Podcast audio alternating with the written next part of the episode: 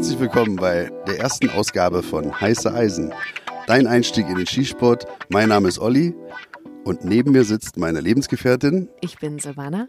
Und wir versuchen in den nächsten Wochen, Monaten, wie lange wird es hier laufen? Was meinst du? Ja, bis wir hier Reichweite haben bis zum Mond und wieder zurück.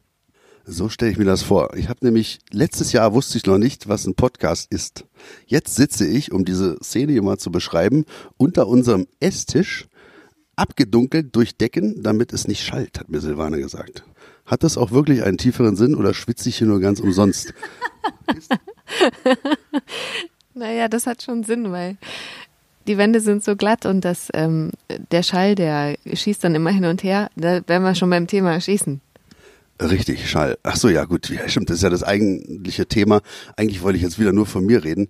Das ist das perfekte Medium hier, um mich hier in Szene zu setzen. Ich muss mich dann immer mal ein bisschen kontrollieren oder zurückhalten, aber Silvana wird mich da schon äh, die, die Kniekehle in die Seite rammen und ähm, mich dann wieder auf den richtigen Pfad dann zurückbringen.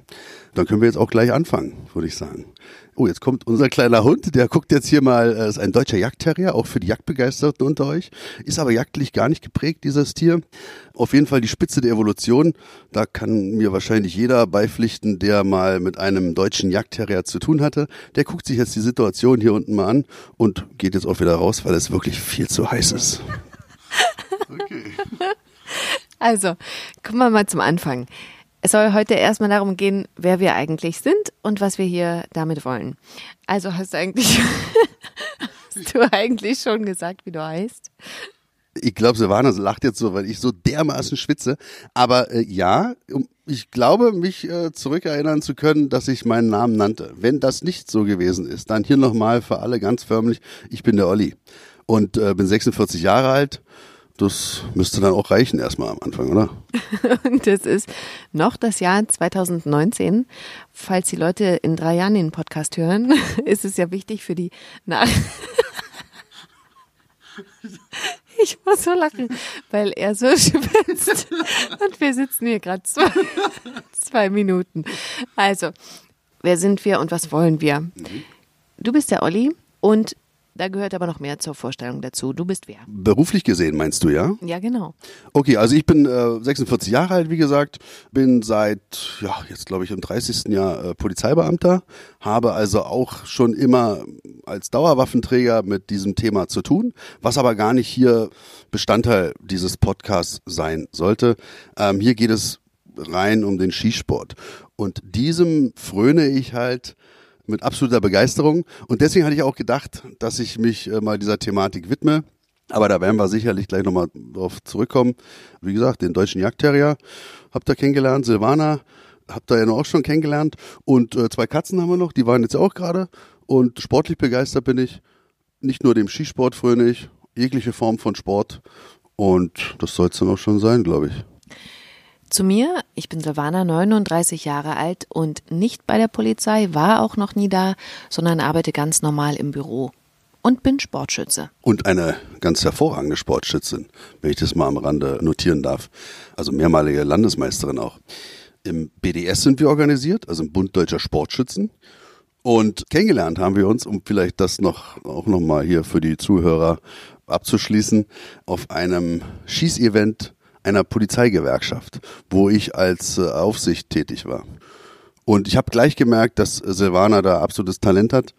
Und ja, dann habe ich gesagt, komm doch mal zum Schießen. Und so hat es äh, angefangen mit dem Skisport und mit uns halt. Und das ist jetzt auch schon wieder ein paar Jahre her. Und seitdem gehen wir halt gemeinsam die Scheiben löchern. Um jetzt uns nochmal stärker auf das Thema des Podcasts zu konzentrieren, wäre jetzt meine erste Frage, um den Hörern, die hier eingeschaltet haben, uns nochmal näher zu bringen. Wie bist du überhaupt zum ersten Mal mit Waffen in Berührung gekommen? Also jetzt außerhalb des Dienstes, denke ich mal, meinst du? Während meiner Ausbildungszeit bei der Polizei, klar, das ist ja ein Bestandteil der polizeilichen Ausbildung, aber mein Interesse war damals schon geweckt und das war, glaube ich, 1991 gleich nach der Wende, Ich bin in West-Berlin aufgewachsen, geboren, groß geworden, bin dann auch noch in West-Berlin zur Polizei gegangen, vor der Maueröffnung und dann halt in den Wirren der Wende habe ich halt dann äh, nach Wegfall des alliierten Statuses diese ähm, Sportschützenszene begleiten können, aber auch nur ganz kurz. Also es war dann im BDMP, habe ich dann mal einen kurzen Auftritt gehabt und bin auch nicht zu einer WBK gelangt, habe mich dann wieder mit anderen Sachen auseinandergesetzt und bin dann äh, vor acht, neun, vor neun Jahren durch einen Kollegen dann zum Skisport gekommen. Ja, und seitdem bin ich dabei. Um jetzt mal allen, die nur Bahnhof verstanden haben, äh, zu sagen, was er eigentlich gesagt hat. Also WBK heißt Waffenbesitzkarte, BDMP heißt Bund Bund Deutscher Militär- und Polizeischützen. Nicht, dass sich jemand jetzt auf den Schlips getreten fühlt. Toller Verband. Auf die verschiedenen Verbände gehen wir auch dann nochmal in irgendeiner anderen Podcast-Folge ein, wenn ihr euch entscheidet, vielleicht mal Sportschütze zu werden, um euch da zu helfen bei der Entscheidungsfindung, weil die verschiedenen Verbände ja auch unterschiedliche Anforderungen und Möglichkeiten haben.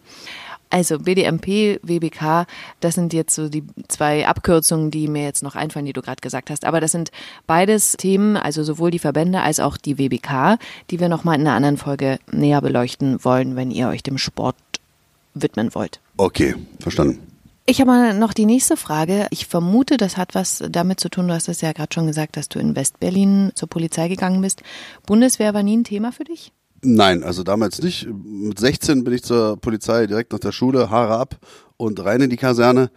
Und da war es so, wenn man die äh, Polizeiausbildung zweieinhalb Jahre oder drei Jahre dann äh, gemacht hat, musste man nicht mehr zum Bund. So hat man das dann abgeleistet. Und dann hat sich das auch nicht mehr ergeben. Dann war ich halt nach dieser Ausbildung bin ich halt hundertprozentiger Polizist gewesen und dann war das auch kein Thema mehr. Aber klar, Bundeswehr wäre schon ein Thema gewesen. Für mich wäre ich jetzt nicht zur Polizei gegangen. Kannst du mal genauer erklären, worum es beim Schießsport genau geht?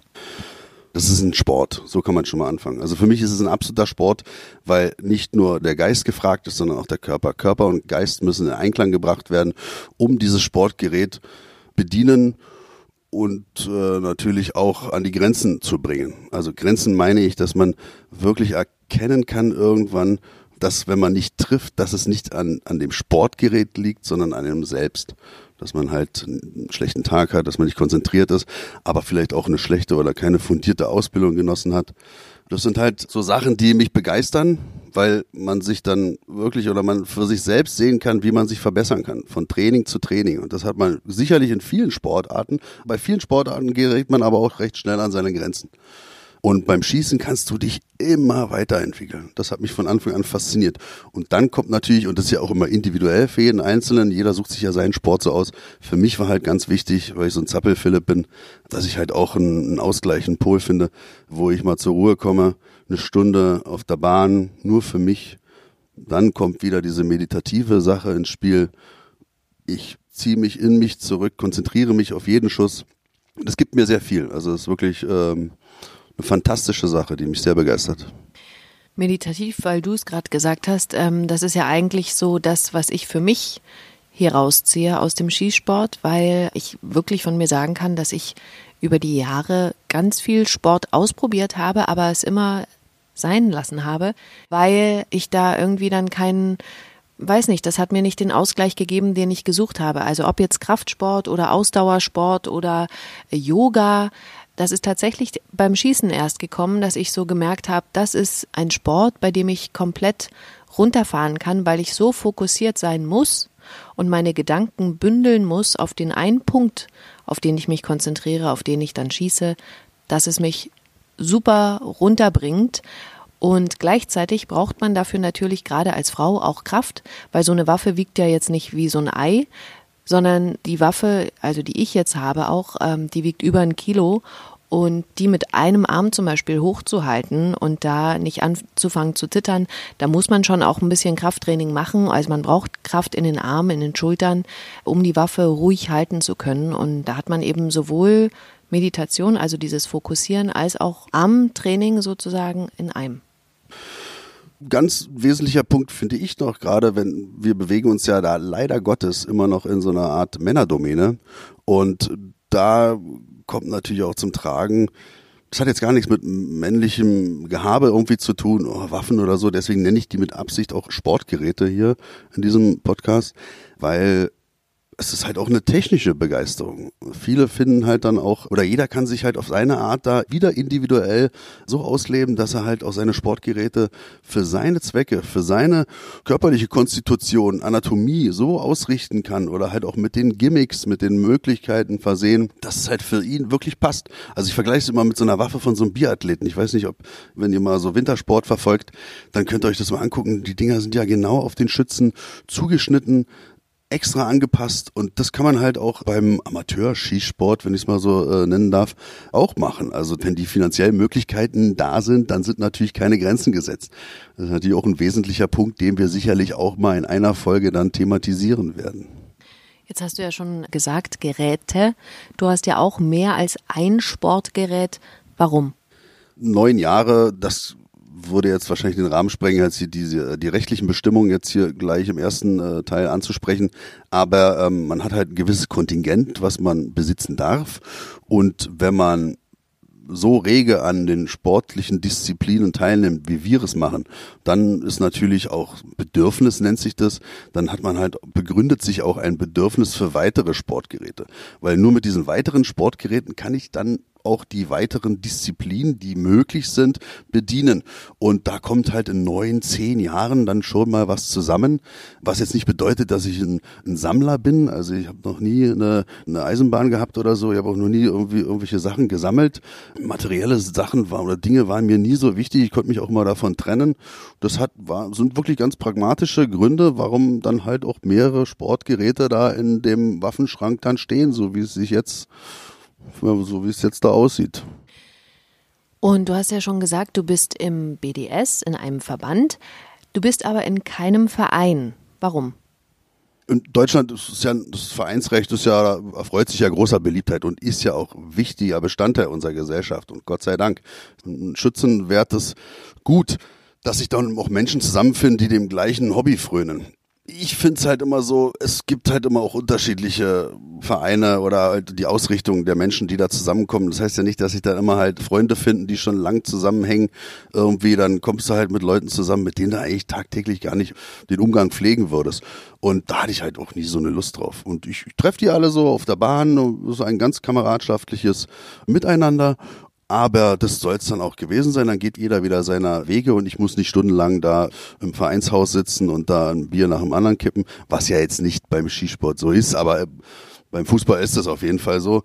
Und da habe ich jetzt nicht so eine Lust drauf gehabt. Und deswegen ist die Möglichkeit als Einzelmitglied im Verband hier in Berlin angehörig zu sein oder Mitglied zu sein, das natürlich äh, dann macht die Sache einfach, auch den Weg in den Skisport zu finden. Auch da wieder möchte ich das Thema Frauen thematisieren, da natürlich eine Frau vielleicht dann noch mehr so Vorbehalte hat, in irgendeinen so Schießclub zu gehen und zu sagen, Tag, ich bin's die Brunhilde, gib mir mal so ein Sportgerät, ich zeige irgendwann mal, wie es geht. Dazu wird's nicht kommen, denke ich mal, und das ist sehr schade. Und ja, da versuchen wir auch dran zu arbeiten jetzt. Das wollte ich gerade sagen. Wir überlegen ja eine Art nicht Verein zu gründen, sondern eher eine Gruppierung, um eben Menschen auch die Möglichkeit geben, die eben noch keine Waffe haben, weil sie noch keine WBK haben, weil um eine WBK zu bekommen, ja einiges dazugehört. Wie gesagt, dazu kommen wir nochmal in einer anderen Folge. Das überlegen wir gerade, ist aber noch nicht spruchreif. Genau, das ist halt auch dann so eine Sache, so ist recht umfangreich, dann auch in der Planung. Und man muss dann halt auch wirklich viel Zeit seiner Freizeit dafür aufwenden. Ist natürlich das Vereinsrecht, da sind ja dann sieben Mitglieder und ein eingetragener Verein und diese ganzen rechtlichen Dinge, da bin ich sowieso nicht so bewandert. Aber es können sich schon ein paar Leute äh, finden, die dann so eine Gruppe oder auch einen Verein dann gründen. Und das werden wir machen. Ich glaube, das gehen wir an. Wir müssen halt bloß die die passenden Leute finden, die halt zu uns passen und die uns dann begleiten wollen bei sportlichen Veranstaltungen und beim wöchentlichen Training. Also man muss natürlich auch oft trainieren gehen, nicht nur um besser zu werden, sondern auch um natürlich aufzuweisen, dass man dem Skisport frönt oder dass man halt auch die, man, man trägt ja eine Verantwortung als legaler Waffenbesitzer und dem muss man natürlich auch gerecht werden der Gesellschaft gegenüber, dass man halt schießen geht und dass man auch an sportlichen Veranstaltungen teilnimmt und das natürlich auch dokumentiert in so einer Art Schießbuch. Was sagst du Menschen, die sagen, mit Waffen will ich nichts zu tun haben? Warum braucht ihr das? Ja, das Lustige ist, ich, oh Gott, da hätte ich mich ja doch mal auf deine Fragen vorbereiten sollen, glaube ich. Nein, Quatsch, ich kann das gleich vorab sagen. Also ich bin wirklich hier in den unterschiedlichsten Bevölkerungsschichten unterwegs, nicht nur beruflich, auch privat. Und ich bin, glaube ich, noch nie, ob so in Prenzlauer Berg ist, Friedrichshain oder in Zehlendorf, mit irgendeinem Menschen aneinander geraten, der von vornherein sagt, oh, das ist aber hier, ich bin ein absoluter Pazifist, bla bla, das möchte ich gar nicht. Klar, die Äußerungen kamen sicherlich mal schon mal, um vielleicht auch ein bisschen provokant rüberzukommen oder zu provozieren. Aber im Grunde ist dieses Interesse bei jedem Menschen, den ich in meinem Umfeld getroffen habe, da, ausgeprägt und vielleicht auch die Bereitschaft, mal mitzukommen, diese Vorbehalte zu überwinden, einfach mal auch sich die Sache mal anzugucken. Aber das kann ich dann halt wirklich so sagen, dass in meinem beruflichen Umfeld die Ressentiments, um auch mal, ich streue gerne Fremdwörter ein, dass die halt mehr vorhanden sind als in meinem privaten Umfeld. Das finde ich sehr interessant. Bei mir ist es ja so, dass ich tatsächlich mehr mit äh, Menschen in Berührung komme, die sagen, nee, mit Waffen will ich nichts zu tun haben. Es gibt ja auch tatsächlich, da kann ich ja mal die Anekdote vom Flughafen erzählen.